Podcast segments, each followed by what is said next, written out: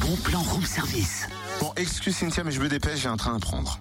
Ah, Pardon Non mais tu plaisantes, là on a une émission à faire. Ah, Eh, Laisse-moi partir, j'ai raté mon train. Ah. Mais quel train Ah. Le train pour l'emploi et l'alternance. Non mais détends toi, il a pas le feu au rail, il arrive demain à 9h.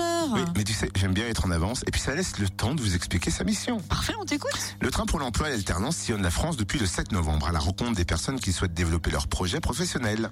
À bord des conseillers Pôle emploi, des conseillers AFPA, des conseillers compte personnel de formation et des consultants d'agence intérim. Une exposition permettra aux visiteurs d'établir un diagnostic de sa situation et de suivre un parcours personnalisé selon son profil pour accélérer son retour à l'emploi en fait. Voilà comment seront organisées ces voitures. Voiture 1, je réalise mon autodiagnostic. Voiture 2, je choisis un métier où je me forme.